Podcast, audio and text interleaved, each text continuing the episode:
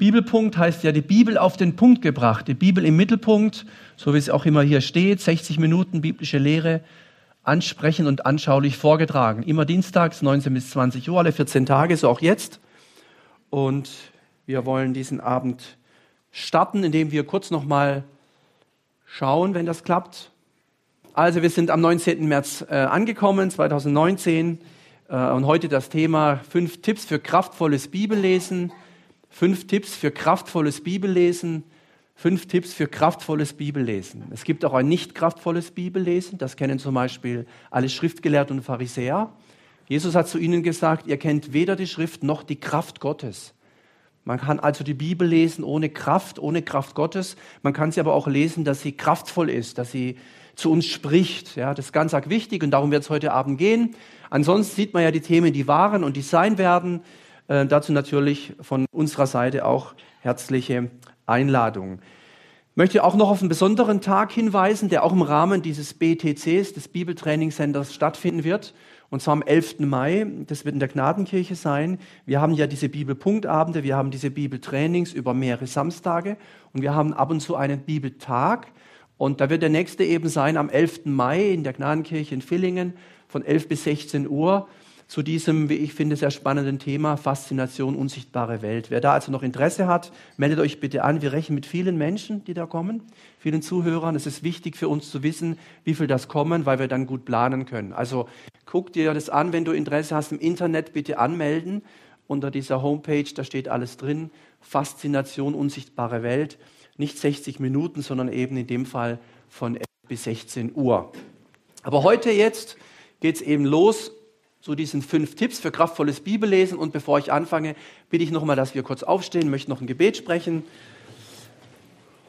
Und den einladen, der die Bibel inspiriert hat, Heiliger Geist, du hast das Wort Gottes inspiriert. Alle Schrift ist von Gott eingegeben, so können wir das lesen. Und der Bibelpunkt soll ein Abend sein, wo immer wieder dein Wort auf dem Leuchter steht, wo du reden kannst durch verschiedene Texte, durch verschiedene Abschnitte der Heiligen Schrift. Ich danke dir für jeden, der heute gekommen ist, für alt und jung, für Menschen, die schon lange die Bibel lesen und vielleicht für manche, die noch nicht lange an diesem Buch der Bücher dran sind. Ich möchte dich bitten, dass du mir hilfst, die Dinge gut zu vermitteln und ich möchte dich bitten, dass du uns hilfst, gut zuzuhören und vor allen Dingen auch das ein oder andere in die Tat umzusetzen. Dass wir nicht nur Hörer sind, sondern Täter. Wir danken dir dafür. Amen. Amen. Vielen Dank. Und wir legen los.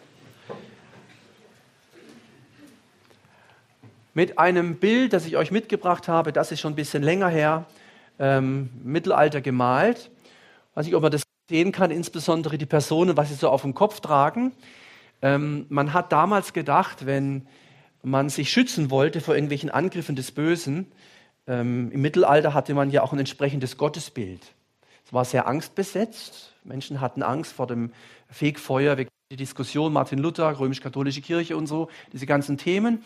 Und da gibt es eben ein Gemälde, das ich sehr interessant finde und das soll einfach zeigen, wie man versucht hat, sich vor Angriffen des Feindes, aber auch vor schlechten Gedanken zu schützen. Äh, der Linke macht das mit, mit einem Trichter auf dem Kopf. Seht ihr den? Ein Trichter auf dem Kopf, der denkt einfach, wenn da was von oben kommt, dann ballt es so ab.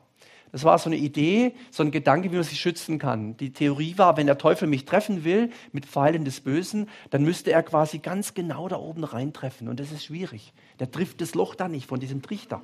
Also bin ich geschützt, indem ich einfach mit so einem Trichter auf dem Kopf durch die Gegend laufe. Das ist eine Möglichkeit. Eine andere Möglichkeit ist, dass man sich ähm, äh, ausstattet mit diversen religiösen ähm, Utensilien, äh, Weihwasser, Öle, ähm, auch, auch Bibel. Bibel wird hier übrigens, das ist die Bibel, man legt sie sich einfach auf den Kopf. Dann ist der Kopf geschützt. Ja, die, die, Gedanken sind geschützt, indem ich mir einfach die Bibel nehme und sie auf meinen Kopf lege. Wer das mal versuchen möchte, so durch den Tag zu gehen, wird feststellen, das ist nicht so einfach, braucht eine enorme äh, Gleichnis und, und äh, äh, Sache, Leistung, äh, damit man da nicht irgendwie umfällt, äh, um das Gleichgewicht zu halten. Und ähm, der Mann, der da sitzt, der hat eben das Pech, äh, dass er versucht, mit menschlichen Hilfen seine bösen Gedanken aus dem Kopf zu kriegen und wenn alles nichts genützt hat, hat man einfach den Kopf aufgeschnitten. Äh, so war das damals und hat da versucht, irgendwas rauszuholen reinzutun.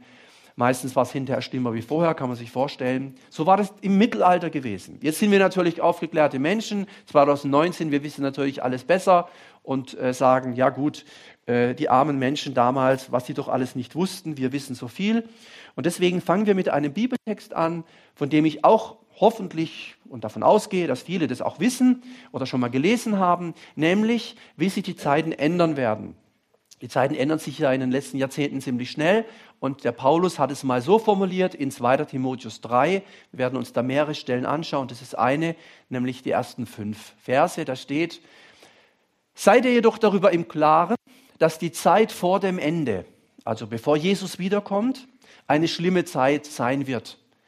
Und dann beschreibt er ein paar Eigenschaften der Menschen zu dieser Zeit vor dem Ende und zu dem auch unsere Zeit gehört. Auch wenn das Ende nicht morgen, auch nicht nächstes Jahr sein wird, aber das Ende wird kommen, Jesus wird kommen.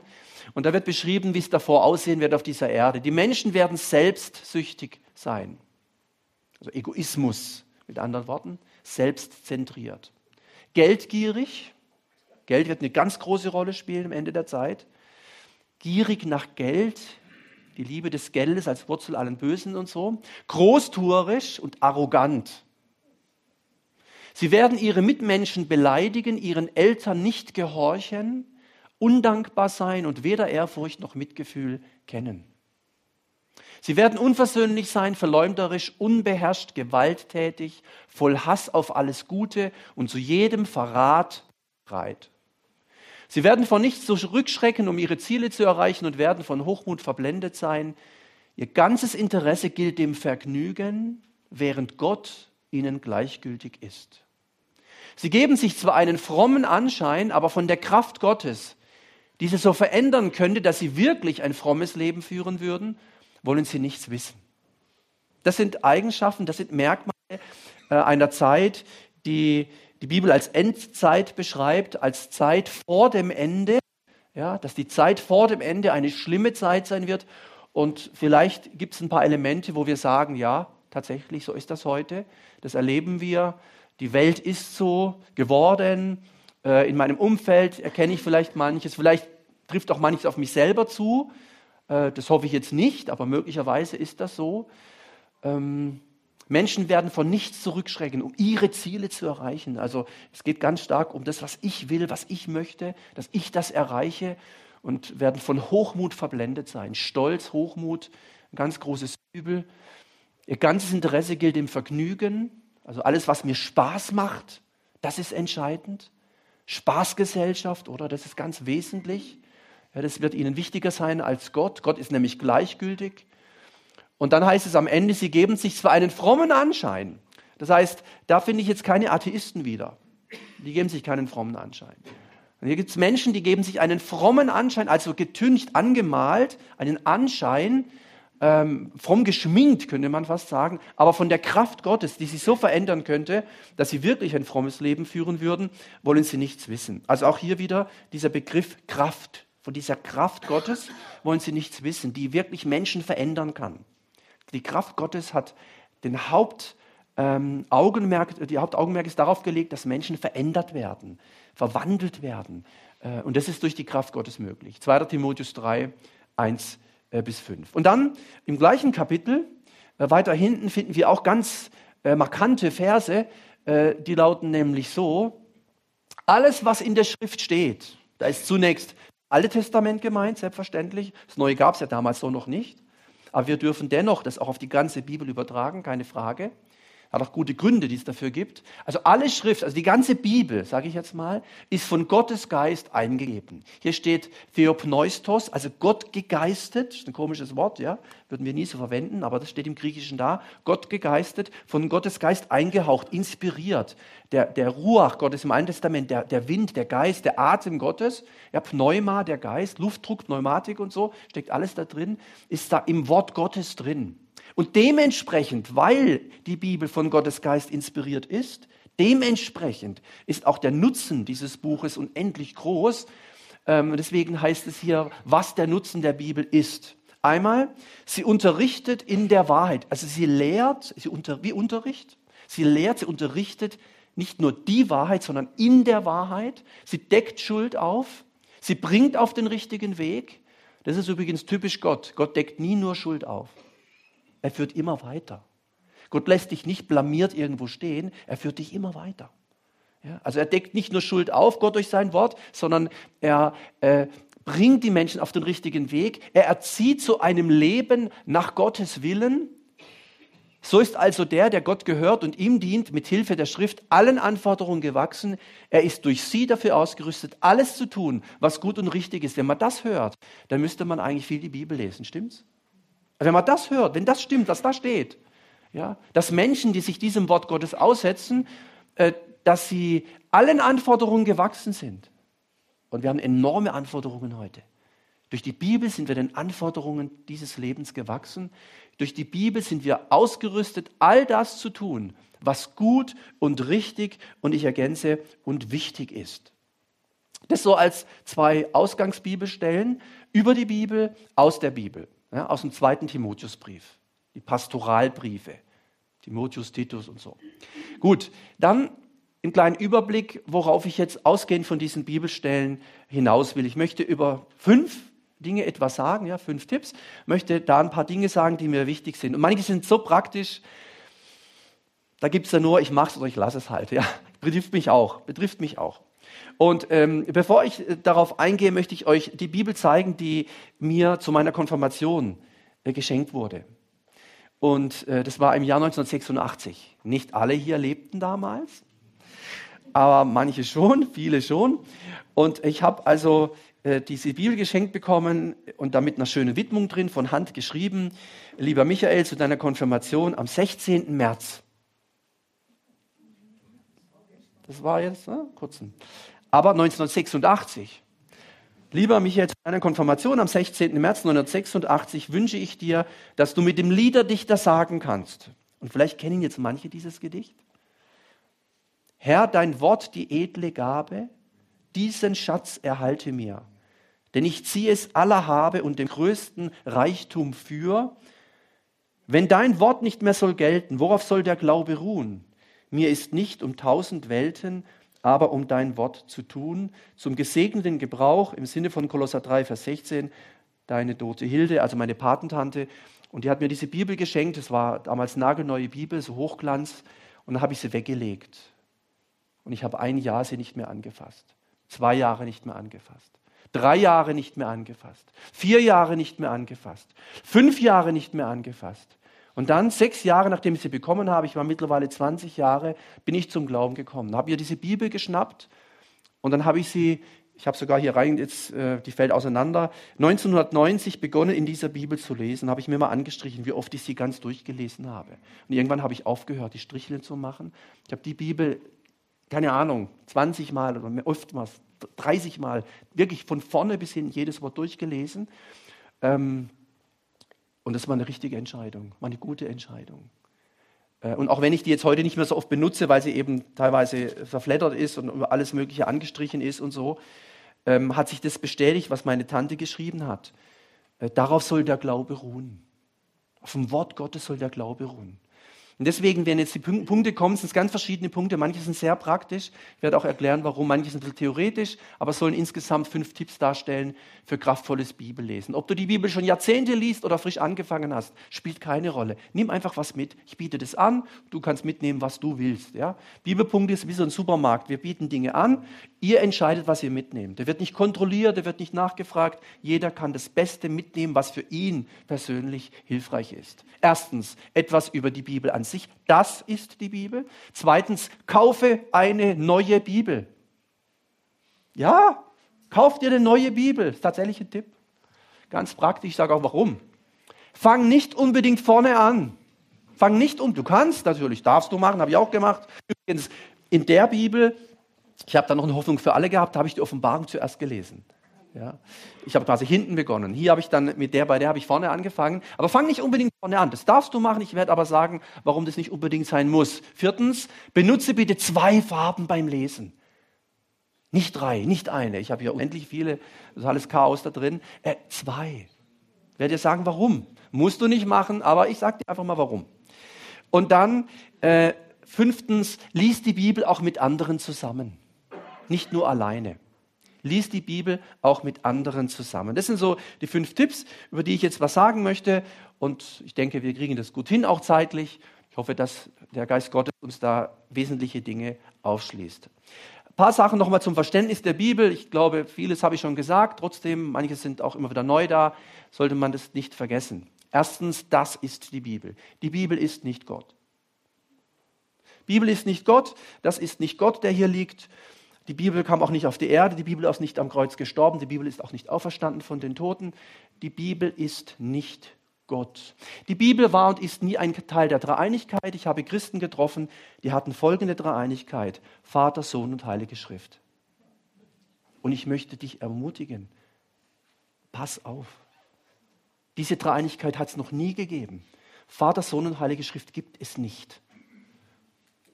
Es gibt auch nicht Vater, Sohn und Heiliger Geist und Heilige Schrift. Es gibt auch schon gar nicht Vater, Sohn und Heiliger Geist und Heilige Schrift und Heilige Jungfrau Maria. Das gibt es nicht. Es gibt nur Dreieinigkeit, Vater, Sohn und Heiliger Geist. Das ist ganz arg wichtig, weil ich bin wirklich Menschen begegnet, die haben die Bibel regelrecht angebetet, die haben sie vergöttert, die haben die Bibel verwechselt mit Gott. Das ist ganz gefährlich. Das, das ist eigentlich, wir hatten das vor einiger Zeit hier auch, das geht in Richtung Koranverständnis im Islam. So was wir von Christus sagen, sagt der Islam vom Koran. Das ist eine große Gefahr, müssen wir wirklich aufpassen.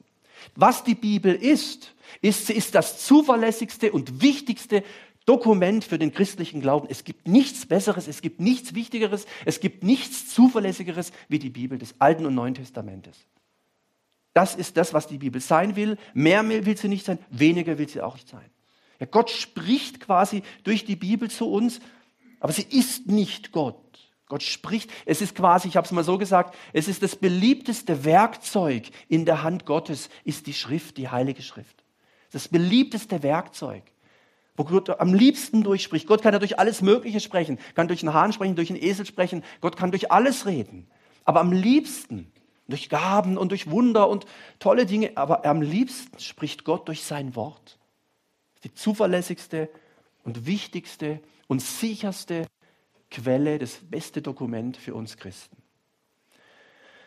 So, wenn also jetzt jemand die Bibel gar noch nicht so oft gelesen hat, dann lies, lies einfach mal überhaupt, lies überhaupt mal, lies. Ich weiß nicht, wer die Bibel schon mal überhaupt ganz durchgelesen hat. Jeden Kinofilm guckt mal zu Ende. Lies doch mal, lies sie mal durch. Lies einfach mal durch. Aber entscheidend ist nicht so sehr, wo was steht. Nur für die Schriftgelehrten und Pharisäer unter uns. Die es ja auch gibt, vielleicht, hoffentlich hier nicht, ja wiedergeborene Schriftgelehrte, wiedergeborene Pharisäer. Da Mose hat gesagt, es steht geschrieben. Ja, klar. Aber entscheidend ist nicht so sehr, wo was steht. Entscheidend ist doch, was das bedeutet. Das ist doch entscheidend. Das ist wirklich wichtig. Und darum, wenn die Leute dann so vorschnell sagen, ja, die Bibel hat auf alle Fragen eine Antwort, das glaube ich überhaupt nicht. Das ist falsch. Die Bibel hat überhaupt nicht auf alle Fragen eine Antwort. Wenn jemand Tiermedizin studiert, nützt ihm die Bibel wenig. Wenn jemand Ingenieurwissenschaften studiert in Fortwangen, nützt ihm die Bibel auch nichts. Was soll denn dieser Satz? Die Bibel hat auf alle Fragen eine Antwort. Das stimmt nicht. Stimmen würde der Satz, die Bibel hat auf die relevanten Fragen des Glaubens und der Ewigkeit die entscheidenden Antworten. Das ist das, was die Bibel sein will. Natürlich können wir aus verschiedenen Bereichen Dinge aus der Bibel lernen. Selbstverständlich. Aber auf alle Fragen hat sie keine Antwort. Viele Fragen, die wir im Alltag uns stellen, finden wir da nichts. Wir finden nichts. Aber auf die Glaubensfragen, dies ist ein Glaubensbuch. Ja, das habe ich auch schon mal erklärt. Wir hatten es doch letzten, vor zwei Wochen, hier ging es um Kindererziehung. Ja, kannst mal die Bibel benutzen als Erziehungsbuch. Da gibt es Hinweise und gute Tipps. Es gibt aber auch Stellen, wenn du die ernst nimmst, kommst du ins Gefängnis. Da, blutige Striemen reinigen die Kammer des Leibes. Mach das doch mal. Wer seinen Sohn liebt, hasst, äh, äh, äh, Sohn liebt äh, schon seine Route nicht. Ja? Und wer ihn liebt, züchtigt ihn bei Zeiten, und zwar so, dass Blut spritzt. Das steht im Wort Gottes. Kannst du mal machen. Ja, die Bibel ist ein Erziehungsbuch, das stimmt doch nicht. Es gibt aber Dinge für die Erziehung, wo wir daraus rausziehen können. Nicht einfach eins zu eins. Wer das macht, kann im wahrsten Sinne des Wortes in Teufelsküche kommen. Entscheidend ist nicht, wo was steht, sondern was es bedeutet. Was heißt das denn jetzt nun für uns? Ja, das ist so das Erste, das, das ist die Bibel. Altes Testament und Neues Testament ist wichtig, selbstverständlich. Da gibt es gar keine Diskussion. Bitte liest das Alte Testament im Licht des Neuen und nicht das Neue im Licht des Alten. Das ist auch so eine wichtige Entscheidung im Umgang mit der Heiligen Schrift. Ich lese das Alte aus dem Licht des Neuen. Warum? Warum im Neuen? Weil da die Christusoffenbarung ist, weil uns da Jesus begegnet. Und wenn ich mit der Jesusbrille die Bibel lese, egal wo ich lese, dann bin ich auf dem richtigen Weg. Wenn ich aber die Brille, die Christusbrille ablege, zum Beispiel mit der Mosebrille lese oder mit der Abrahamsbrille, das kann man tun. Frag mal das Judentum, kann man machen. Dann guck mal, was geschieht. Die haben Jesus nicht erkannt, obwohl sie die Bibel gelesen haben. Das ist möglich. Deswegen, natürlich, Altes und Neues Testament ist wichtig. Meine These ist ja tatsächlich, dass ich sage, Alles und Neues Testament ist aber nicht gleichgewichtig. Und das ist ja auch bekannt bei den Bibelübersetzern, haben wir auch schon gehört. Dass man eben nicht Vierter Mose übersetzt, dass man nicht das Richterbuch verteilt in Neuguinea, dass man nicht Zweiter Chronik den Leuten auf der Insel gibt. Ja, ist doch Wort Gottes. Ja, aber das ist doch jetzt vielleicht nicht ganz so relevant. Im zweiten ist auch interessant. Aber zweiter Chronik ist vielleicht nicht das erste, was Menschen hören müssen. Oder? Und auch der Römerbrief, ganz wichtig, wir kommen da noch drauf. Aber das ist vielleicht nicht das Wichtigste. Klar kannst du den Römerbrief in Villingen verteilen. Kannst auch das Obadja verteilen. Verteil doch mal Obadja. Mal gucken, was geschieht. Das ist doch gut. Das ist gut, was da drin steht. Aber die Frage ist, es ist auch wichtig, was da steht. Aber es ist nicht gleich gewichtig. Es ist nicht gleich gewichtig. Und es gibt viele Erklärungen, warum das so ist. Die Bibel selber erklärt das. Jesus hat das erklärt. Schaut mal in Johannes 15, wir kennen diesen Satz. Da sagt er nicht, wer in Mose bleibt, zum Beispiel, oder wer in den Lehren Abrahams bleibt, sagt er nicht. Wer in den Lehren der Erzväter bleibt, sagt er nicht. Er sagt, wer in mir bleibt, in mir musst du bleiben. Ich bin, der, ich bin die Offenbarung Gottes als Mensch, Gott als Mensch. Wenn du mich verstanden hast, dann geht's in die richtige Richtung. Alles andere nützt dir nichts. Es nützt dir nichts. Ja, aber Mose und Abraham, sagt er, hey, ehe Abraham war, ich hör's mal auf. Ja, aber wir sind auch, sagt er, nein, ihr seid nicht. Wenn ihr mich nicht kennt, dann ist ganz schlecht, ganz schlecht. Ja, wir sind Abrahams Kinder. Und eine Diskussion, Johannes 8 mit den Frommen. Am Ende sagt Jesus, wisst ihr, wer wirklich euer Vater ist? Möchtet ihr es mal hören? Der Teufel. Und da ging es aber rund. Da wollten sie ihn umbringen. Geschwister, an Jesus entscheiden sich die Geister und scheiden sich die Geister. An Jesus entscheiden sich die Menschen oder auch nicht. Wer in mir bleibt und ich in ihm, bringt viel Frucht. Johannes 14, wer mich liebt, der hält meine Gebote. Jesus hat nie gesagt, wer mich liebt, der hält die Gebote von Mose. Das hat er nie gesagt. Wer mich liebt, der hält die Gebote die, die, äh, auf, dem, auf Sinai. Das hat er nie gesagt. Er hat andere Dinge gesagt. Und Johannes, das ist sowieso spannend, was der zu den Geboten sagt in dem Evangelium, aber auch in den Briefen. Einmal heißt es im Johannesbrief, und seine Gebote sind nicht schwer. Das hat mich total beeindruckt. Seine, ja, wessen Gebote? Die von Mose? Nee. Da geht es auch nicht die Gebote Gottes. Darum geht es nicht. Es geht nicht um die zehn Gebote, um Speisevorschrift. Darum geht es gar nicht. Kann man ganz klar aus dem Zusammenhang erkennen. Wenn Johannes das schreibt, meint er die Gebote Jesu. Die Gebote von Jesus sind nicht schwer. Jetzt sitzt du da und sagst, ich kenne nur die zehn Gebote. Was hat denn Jesus für Gebote? Ich kenne keine Gebote von Jesus. Ich kenne Gebote von Jesus. Wie oft haben die Leute ihn gefragt? Und es gibt in der Bibel mehrere Hinweise. Sag uns, was sind die wichtigsten Gebote? Oder einer sagt, ich halte alle Gebote. Hättest mal sehen sollen, wie Jesus da reagiert hat. Der sagt, ja, es geht in die gute Richtung, aber es ist noch lange nicht zu Ende. Seine Gebote sind nicht schwer. Sein Dreifachgebot. Wenn du das hältst, bist du dabei. Wenn du es nicht hältst, bist du raus. Gott lieben von ganzem Herzen, den Nächsten wie dich selbst. Also Gott lieben, Liebesbeziehung zu Gott, Liebesbeziehung zu dir selber, damit du auch zum Nächsten eine Liebesbeziehung haben kannst. Das ist der Weg. Alles andere führt nicht zum Ziel. Alles andere führt nicht zum Ziel. Das ist die Bibel. Das ist die Bibel. Schaut, lehret sie halten alles, was Mose euch geboten hat. Nein. Was Abraham, was das Alte Testament, nein. Was die Propheten, nein. Obwohl das alles wichtig ist. Nochmal, das ist alles wichtig. Aber das Zentrum ist was anderes. Wenn wir das Neue Testament nicht hätten, das wäre wirklich fatal. Auch wenn wir viele Vorschattungen, Hinweise auf Christus finden im Alten Testament. Er ist das, er sagt, ey, kein Jota wird da weggeworfen. Kein, ich bin da nicht dabei. Ich möchte da gar nichts auflösen, sagt er. Ich löse überhaupt nichts auf.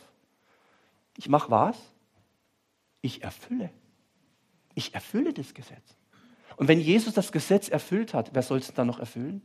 Was willst du denn? Was soll ich denn noch dazu bringen? Wenn er es erfüllt hat, dann ist die Sache abgehakt. Häkchen dahinter. Es ist erfüllt. Es ist in Christus erfüllt. Der gesamte Hebräerbrief beschreibt das. Also lehret sie halt nicht, was irgendjemand euch geboten hat, was ich euch geboten habe. Meine Lehre, das, was ich gesagt habe, bitte setzt das um. Und Jesus hat natürlich viel auch aus dem Alten Testament gelehrt. Aber in seiner Weise. In seiner Art und Weise. Schau doch, da es.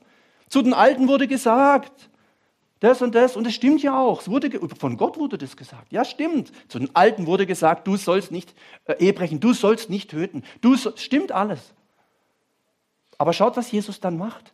Er sagt, ja, zu den Alten wurde gesagt, du sollst nicht morden, du sollst nicht töten, du sollst niemanden umbringen. Ich sag dir aber was, wenn du zum Nachbar, über den Nachbar denkst, kleiner Idiot da drüben, bist du dabei. Und immer noch bis zum heutigen Tag äh, hat sich das bisher nicht geändert. Ich hatte noch nie den Wunsch, jemanden umzubringen. Noch nie. Vielleicht hast du das, aber ich nicht. Wer denkt denn dran, jemanden umzubringen? Ich hoffe wirklich, dass es die wenigsten hier sind. Das ist doch gar nicht mein Problem, jemanden nicht töten zu wollen. Also liebe Zeit, ich habe wirklich den Wunsch noch nie gehabt, einen Menschen zu töten. Das ist doch Quatsch.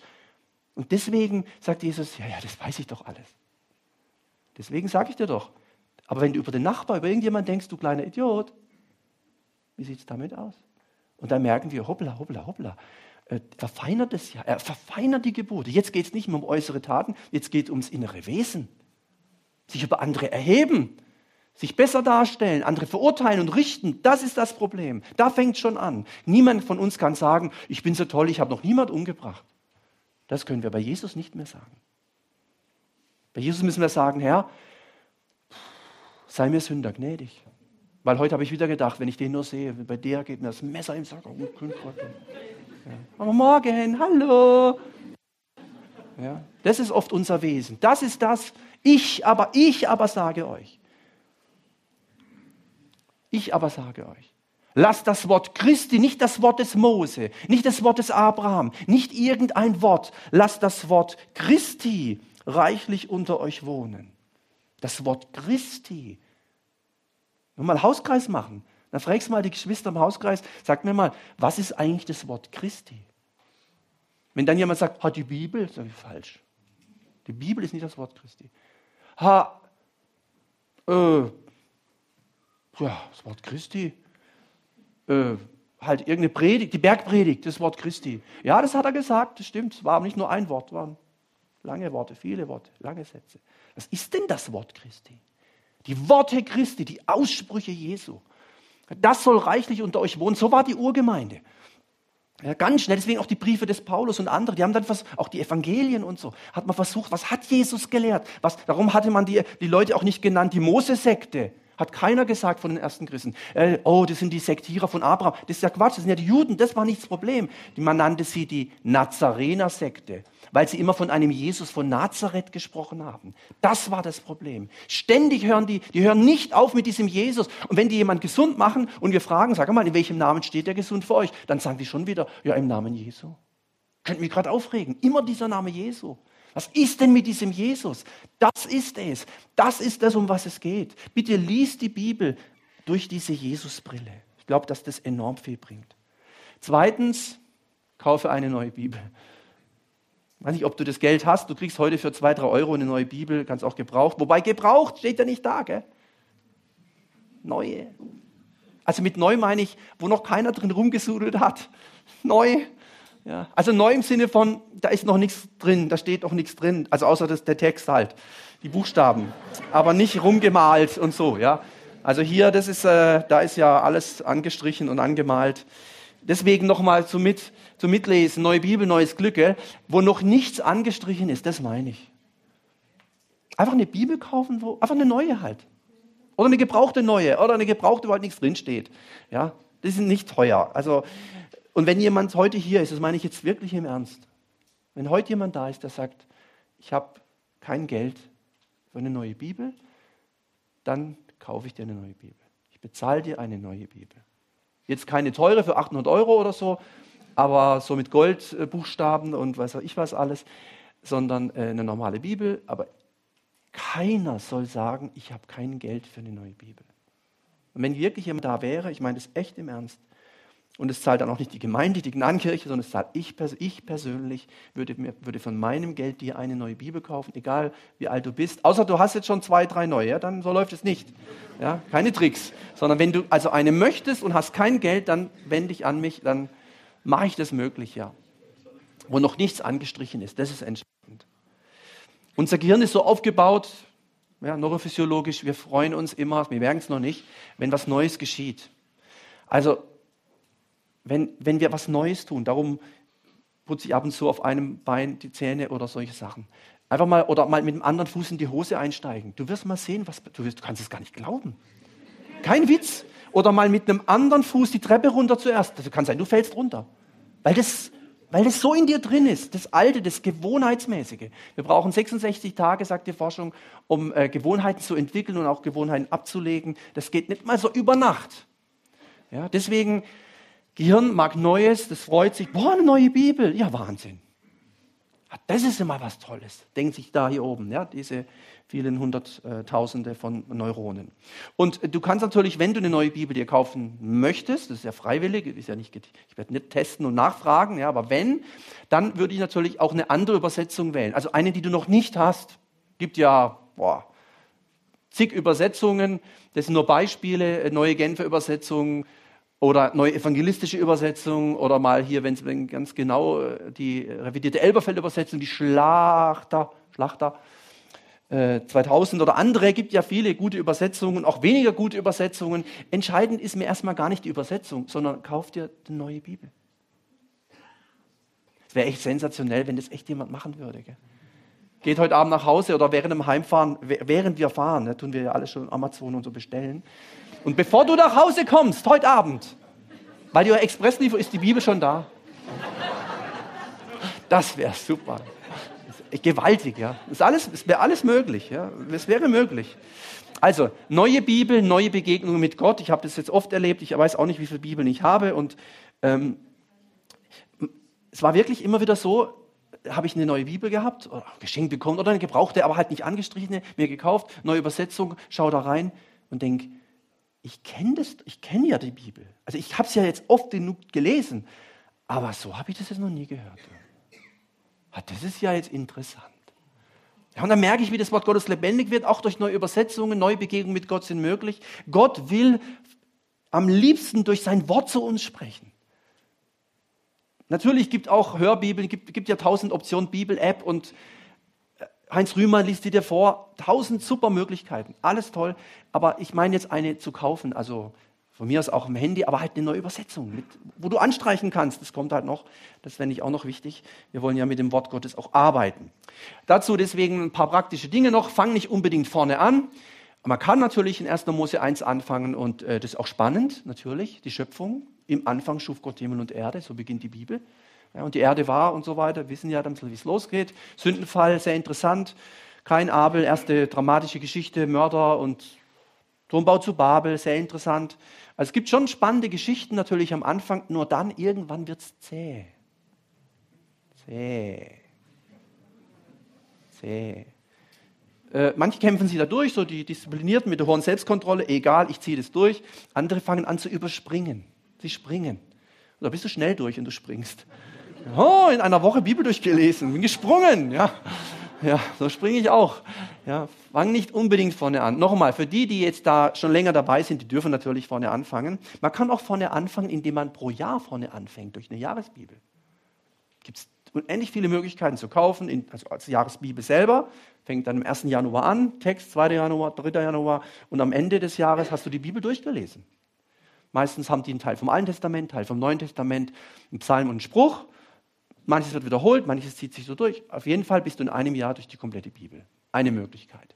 Oder bei Apps gibt ja unendlich viele Handys mit Apps und dann Bibel-App und die sagt dir dann, was du lesen musst heute und morgen was anderes und nach einem Jahr hast du die Bibel durchgelesen. Allerdings, wie gesagt, bei den Apps mit dem Anstreichen, hm, muss man mal gucken, wie das so ist. Bibellesepläne gibt es auch ganz verschiedene.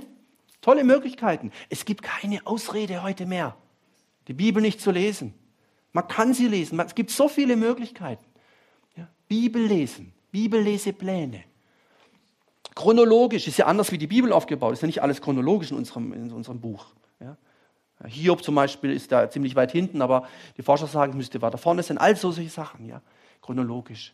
Ja. Ich habe hier noch geschrieben, außer man ist schon länger dabei, dann ist es kein Problem. Für jemand, der neu die Bibel liest, den würde ich das nicht raten, weder im Alten Testament noch im Neuen Testament vorne zu bieten. Auch im Neuen Testament, Matthäus 1, ein Geschlechtsregister. Der zeugte den, der zeugte den, der zeugte den. Wir wissen vielleicht manches, ja, aber es ist interessant, da tauchen Frauen auf. Das weiß der aber nicht, das juckt den nicht. Versteht er nicht. Ja und? Ja. Der sieht nur und denkt, und das ist die Bibel der Christen. Der zeugte den, der zeugte den. Das ist ein tolles Buch, echt. Total begeistert, echt toll. Hm.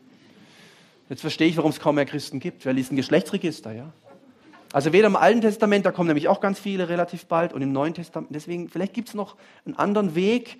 Ähm, ich denke schon, dass man da viel daraus lernen kann. Und für Bibelschüler und für Theologen und für Leute, die weiter im Glauben sind, die können wirklich überall was rausziehen. Das ist ja die Kunst des Wortes Gottes. Aber ich glaube persönlich, Geschlechtsregister sind nicht so sehr wichtig. Also Geschlechtsregister, ja, können wir schon mal weiter Chronik mal gemeinsam eine Stunde lang lesen. Vielleicht bringt dir das viel. Mag sein. Aber es ist vielleicht nicht gerade das, wo man beginnt. Wo man beginnt mit diesen, mit diesen Texten, mit den Geschlechtsregistern. Wenn jemand wissen will, wie lange man braucht, um die Bibel durchzulesen, 72 Stunden, das ist nicht lange. Das sind drei Tage. Dann haben wir drei Tage am Stück Bibel lesen. Da haben wir es. Ja. Marathon. Ja. In der Bibelschule, früher in der theologischen Ausbildung, haben wir dann solche Sachen gemacht. 1. Mose am Jesaja am Stück, Hesekiel am Stück. So zwei, drei, vier, fünf Stunden, den ganzen Nachmittag, zack, durchgelesen. Wusstest zwar nicht mehr, was gelesen hast, aber durchgelesen. Ja.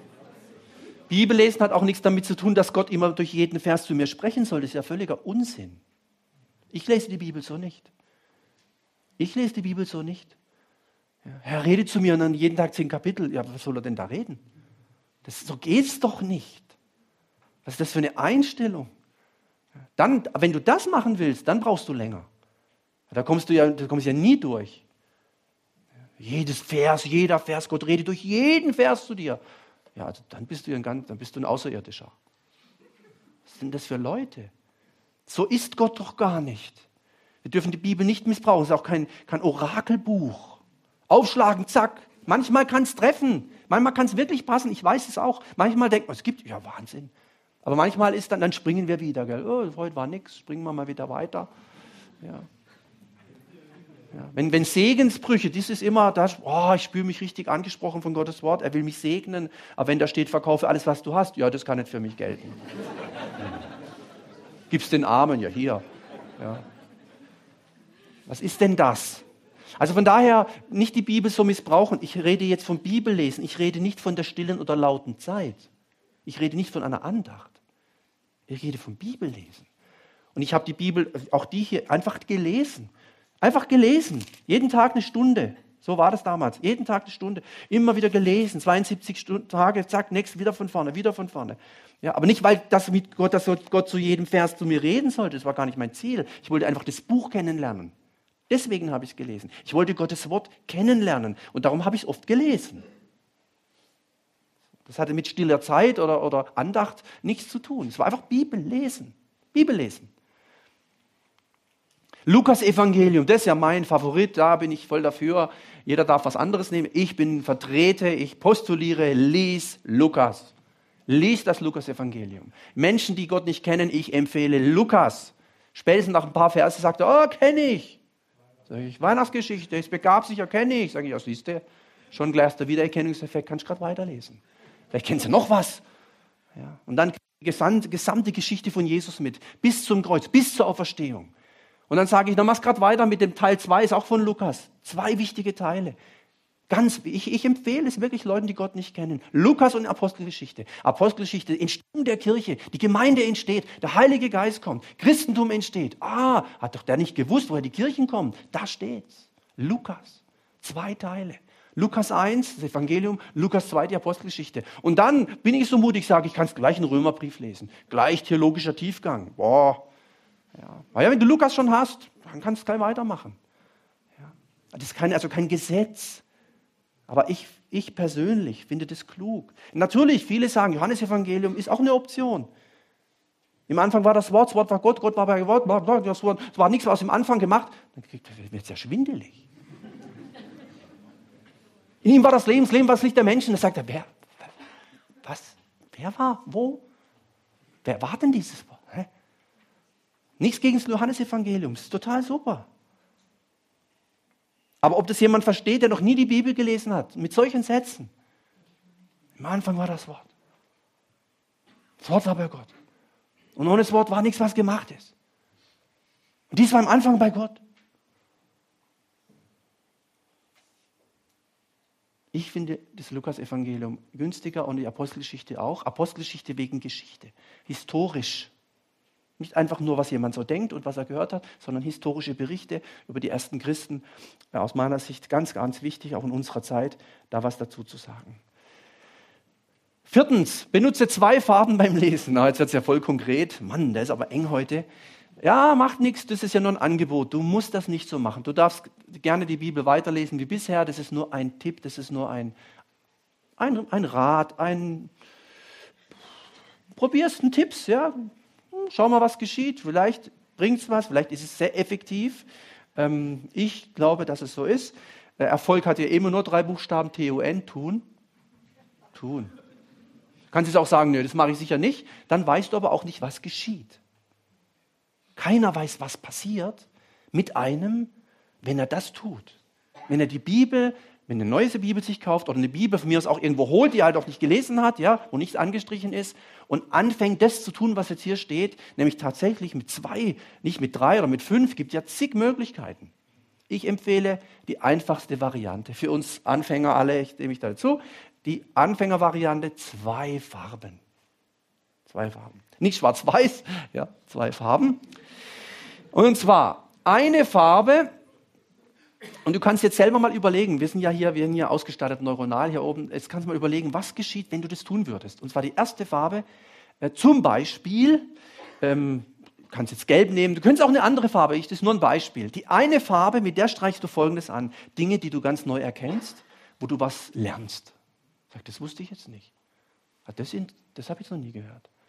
Das ist interessant. Das ist echt interessant aha, etwas, was, was ich, wo ich eine Erkenntnis bekomme, einen Erkenntnisgewinn habe, wo ich etwas lerne, das kreuze ich oder streiche ich durch oder an oder drunter, je nach dem Marker, wie auch immer, äh, mit einer Farbe. Zum Beispiel gelb, muss aber nicht gelb sein, ist nur ein Beispiel. Eine Farbe für Dinge, die ich erkenne, wo ich lerne, wo ich sage, boah, das ist wirklich was, das, das, das möchte ich mir merken. Möchte ich mir echt merken.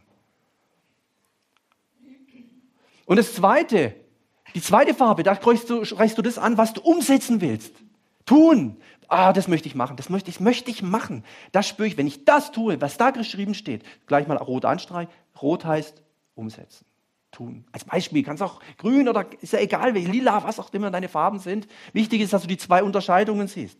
Und wenn du dann die Bibel mal durchgelesen hast und durchgestrichen hast im Sinne von anstreichen, dann siehst du auf einen Blick Dinge, die du lernen wolltest. Und auf einen Blick Dinge, die du immer tun wolltest. Dann kannst du mal gucken mit dem Tun. Wie sieht es da aus? Ja. Deswegen gibt es noch einen kleinen äh, zusätzlichen Rat da in dieser Beziehung. Und das war das, was man umsetzen möchte. Das schreibe ich noch irgendwo extra auf. Umsetzen. Ich mache das übrigens auch mit Fachbüchern so. Die Bibel ist ja eigentlich kein Fachbuch. Und trotzdem kann ich für mich persönlich sagen, und ich habe es vorhin versucht zu erklären, Dennoch ist für mich die Bibel das Fachbuch für meinen Glauben schlechthin. Es gibt kein besseres. Es gibt einfach kein besseres. Ich habe viele christliche Bücher. Tausende. Die meisten hätte ich nicht kaufen brauchen. So im Rückblick, ja, viele waren dünn, dünn, sehr dünn. Nicht gehaltvoll. Nett gemeint, viele Erfahrungsgeschichten, ein paar Bibelverse dazu und so. Aber, aber die Bibel selbst also ich sage immer, wenn du ein Thema erarbeiten willst, guck erst in die Bibel, dann lies die Bücher mit dem Blick der Schrift auf diese Bücher. Mach's bitte nicht umgekehrt. Das passiert nämlich oft. Ein Thema über Abendmahl, ich kaufe mir ein Buch über Abendmahl und dann gucke ich mal, was in der Bibel dazu steht. Bitte mach das nicht. Fang mit dem an und guck dann von dem ausgehend, was andere sagen. Dass das der Maßstab ist. Das Buch der Bücher ist das. Also, eine Farbe für das, was ich gelernt habe und erkannt habe, eine Farbe für das, was ich umsetzen möchte und dann schreibe ich das, was ich umsetzen möchte, nochmal irgendwo hin. Wie gesagt, kann man auch mit anderen Büchern machen. Könnte man auch in der Schule machen, je nachdem, Schulbücher oder so. Dann fünftens, letzten sieben Minuten, fünfter Punkt, passt gut. Einmal liest die Bibel mit anderen zusammen. Ähm, ich weiß nicht, wie oft das geschieht in deinem Leben. Häufig lesen wir sie zu Hause irgendwo, schnell mal oder länger, je nachdem, oder hören sie uns an oder was auch immer. Aber von der Geschichte des Christentums und ausgehend vom Judentum, Judentum ist die Wurzel des Christentums, ganz klar. Ja, Synagogengottesdienste, Tempel, Stiftshütte, all diese Dinge. Da gibt es ja auch ganz viele biblische Aussagen dazu. Bindet euch die Worte an den Arm, auf den Kopf, diese ganzen jüdischen Bräuche, die es damals gab, damit die Leute im Wort blieben, oder? Im Wort leben. Das heißt, das war natürlich ganz wesentlich. Damals hat man viel die Bibel laut gelesen, im Sinne von hörbar. Wir lesen in der Regel heute in der westeuropäischen Welt leise, still. Das hört keiner. Das war damals anders. Frag doch mal den Philippus mit dem Kämmerer. Der hat den lesen hören. Mit den Ohren hat er den gehört. Sag mal, verstehst du, was du da liest? Äh, was bist denn du für ein dahergelaufener? Kommst denn du jetzt her? Das gibt's ja nicht. Wo kommt denn der her? Nee, verstehe ich nicht. Hast du da eine Ahnung oder was? Ich verstehe es nicht, wenn es mir keine. Ja, ich würde es dir erklären. Ja, steig mal auf. Er hat laut gelesen. Es war üblich damals. Warum? Wenn man es laut liest, hört man es noch. Man merkt es sich eher. Es wäre natürlich, aber das habe ich jetzt nicht hier drauf, es wäre natürlich gewaltig, wenn wir anfangen würden, die Bibel laut, jetzt nicht, nicht also schreien, sondern einfach hörbar. So wie jetzt, wir reden, so lesen wir. Da muss man gucken, was dann dein Umfeld macht. Wenn da plötzlich die Mama hört, sag mal, was ist denn da im Kinderzimmer? Ach so, das Kind liest die Bibel, ja. Stell mal vor. Psst, da liest jemand die Bibel. Hör es doch irgendwo. Dieses Versteckte, dieses geheime Lesen, dieses geheime Beten oder dieses im Stillen, was wir so kennen, war damals ein bisschen anders. Frag mal den Daniel, wo der gebetet hat und wie. Fenster aufreißen und dann mal laut, dass die Leute unten hören. Ah, das muss heute mal machen. Kleine Anzeige. Lärmbeläster. Betet jemand so laut? Kann das sein? Rasenmäher macht nichts, aber weh, du betest laut. Ja. Mm. Ja, Musik ist auch nicht schlimm, aber weh, da kommt irgendwie Lobpreis oder, oder christliche Inhalte. Deswegen, das war damals üblich. Man hat die Dinge laut gesagt, laut gebetet. Man war da gemeinsam am Wort. Auch Jesus, wo er die Schriftrolle bekommen hat, oder? Lukas, wieder Lukas. Ja, das ist vor euren Ohren, das erfüllt sich hier gerade, gell, nur dass ihr es wisst. Was? Wie jetzt? Ja, ich bin der, ich bin gekommen, bam, bam, bam, wie jetzt? Ja, das erfüllt sich gerade vor euren Ohren. Ich bin die Erfüllung von dem, was der Prophet sagt. Hat er nicht leise gemacht oder gedacht. Es ist wirklich laut. Jesus, die drei, die zwölf, die siebzig Zuhörer und noch mehr, die da waren, Menschen haben gemeinsam über Dinge gesprochen. Bei der Bergpredigt, da war Jesus ja nicht alleine. Das Volk, die Volksmengen hörten ihn gerne. Der hat gerne den Menschen das gesagt. Die haben das gehört. Der hat Dinge vorgelesen, hat das ausgelegt, hat seine Kommentare dazu, ja, ich weiß, ja, Mose, ja, stimmt, ja, aber ich möchte noch das ergänzen. Ja, wie mit dem Sabbat. Ja, die habt recht, aber schaut, wer ist denn für wen gemacht? Sabbat für Mensch oder Mensch für Sabbat? Ja, da habe ich noch nie nachgedacht, sagt Jesus. Deswegen bin ich gekommen. Dass ihr mal drüber nachdenkt. Ja, man darf aber nicht heilen. Er sagt, das ist doch ein Quatsch, was ihr da erzählt. Ja, aber am Sabbat darf, da hört doch jetzt mal auf. Und deine Jünger ausraufen und mampfen die am Sabbat, das geht doch nicht. Sagt, jetzt hört doch mal auf, ihr versteht's nicht. Es geht doch nicht darum. Wer ist denn wichtiger? Jesus hat immer die Menschen im Blick gehabt. Die Menschen. Wen haben wir im Blick? Die Menschen. Die Menschen waren ihm, waren ihm so wichtig. Und deswegen hat er sich mit Menschen umgeben und hat mit ihnen das Wort geteilt. Die hatten damals keine so Bibel wie wir. Wir sind bevorzugte Christen, Geschwister. Uns geht so gut, auch mit den Bibeln in der Hand, wie kaum einem Volk auf dieser Welt. Wir haben alle Möglichkeiten und wir nutzen sie zu wenig. Wir nutzen sie zu wenig. Deswegen gibt es solche Abende wie hier. Deswegen machen wir das. Dass Menschen zusammenkommen, um unterm Wort Gottes zu sein, an den Gottesdiensten, an den Sonntagen. Ja. Paulus in den Gemeinden, dann die Briefe, endlich hatte man mal noch was anderes gehört, wie nur die alttestamentlichen Schriften. Paulus, die Briefe wurden rumgereicht. Hey, ich habe das Brief, Paulus, oh, das war doch der Apostel, das war doch der Saulus, der hat uns verfolgt. Ja, Jesus ist ihm erschienen, völlig verändert, vom Saulus zum Paulus. Hast du das schon gelesen, gehört von ihm? Nee, lies mal vor. Dann haben die da vorgelesen. Boah, Das hat er geschrieben. Ja, Wahnsinn, ja, so würde man heute sagen. Krass, würden wir heute sagen. Ja, so war das damals. Paulus. Ja. Methodismus, wieso kommt das jetzt? Die Methodisten. Gibt es ja oder gab es ja in, in, in Villingen auch EMK, in Schwenningen, wir haben eine evangelisch-methodistische Kirche, evangelische Freikirche, Methodismus, Charles und John Wesley, die, die, die Wesley-Brüder, Methodisten, das waren Leute, die haben eine Methode entwickelt, daher kommt es ja, Methodismus. Methoden, die haben angefangen, Bibelklassen, die haben gesagt, pass mal auf, der Gottesdienst mit 10, 100 oder wie vielen Leuten reicht nicht aus. Wir machen kleine Kreise, wir treffen uns zu Hause. Ja, das war was völlig Neues. Völlig neu. Ja, später im württembergischen Pietismus, die Stunden, das Wort, die, die, die Wortstunden, die Stünder, die Stunden, da haben sich getroffen, eine Stunde, um das Wort zu hören. Ja, manchmal haben mehrere Brüder das erklärt, vorgelesen, darüber diskutiert. So war das. Das Wort war, man hat das Wort reichlich unter uns wohnen lassen. So war das damals. Das hat sich durchgesetzt natürlich, bis in alle Kirchen und Freikirchen, selbstverständlich. Ganz ehrlich, und ich habe ja erzählt, äh, wo ich herkomme, ich bin ja aus der evangelischen Kirche ähm, aufgewachsen, da ist nicht mehr viel Wort Gottes. Zumindest in vielen Landeskirchen ist nicht mehr viel Wort Gottes. Es ist alles Mögliche, aber nicht mehr viel Wort Gottes. Wir brauchen aber das Wort Gottes. Ja. Oder es ist ein totes Wort Gottes. Durch eine sogenannte historisch-kritische Methode wird das Wort Gottes kaputt geredet, kaputt gemacht. Die Kraft geht verloren.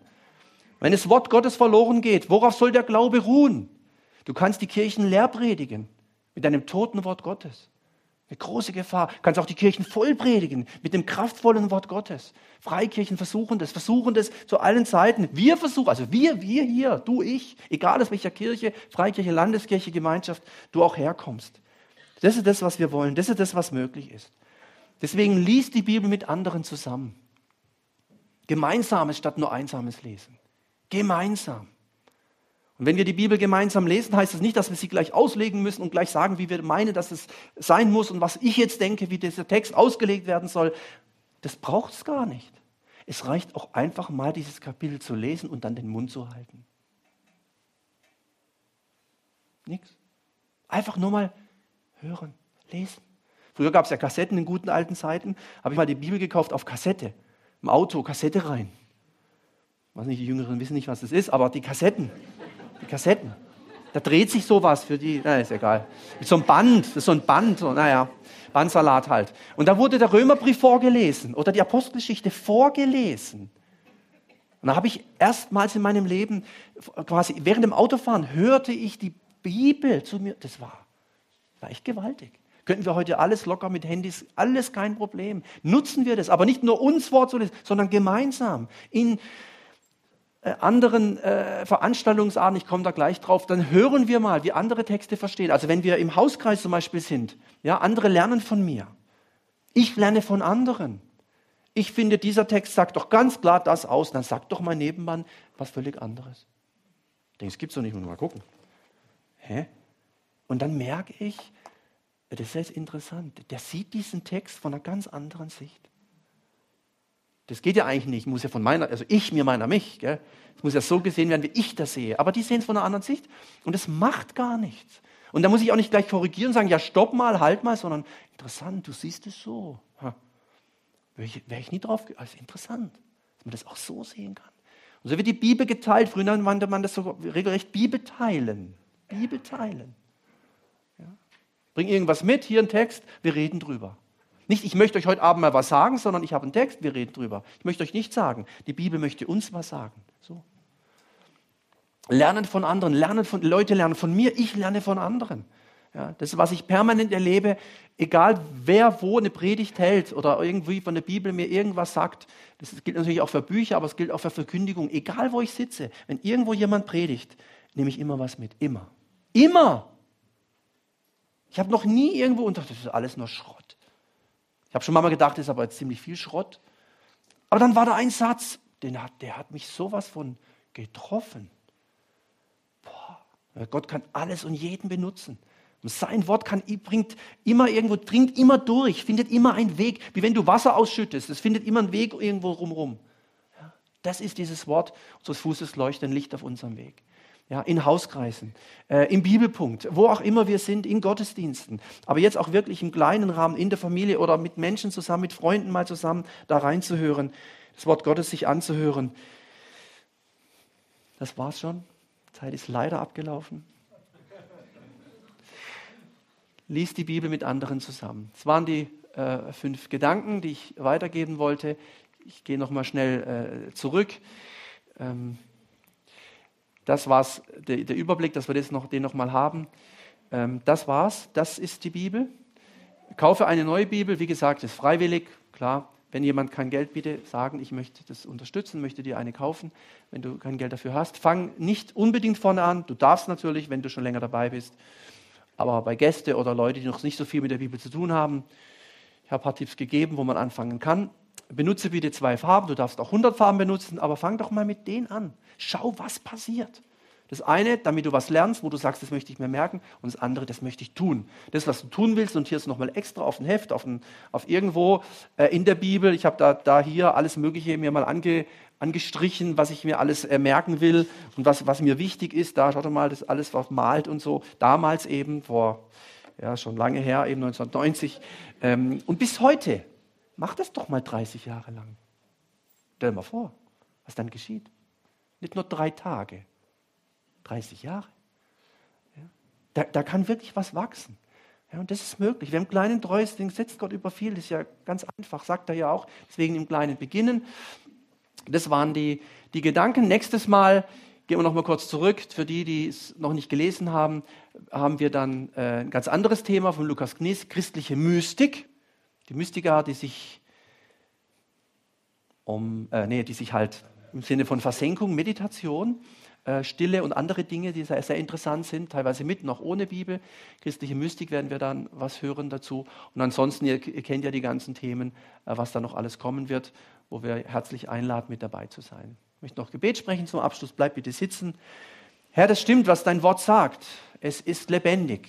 Es ist kräftig. Es ist wie ein Schwert. Es ist wie ein Hammer. Es ist ein Licht auf unserem Weg. Aber all diese kostbaren Wahrheiten nützen uns nichts, wenn wir es nicht tun.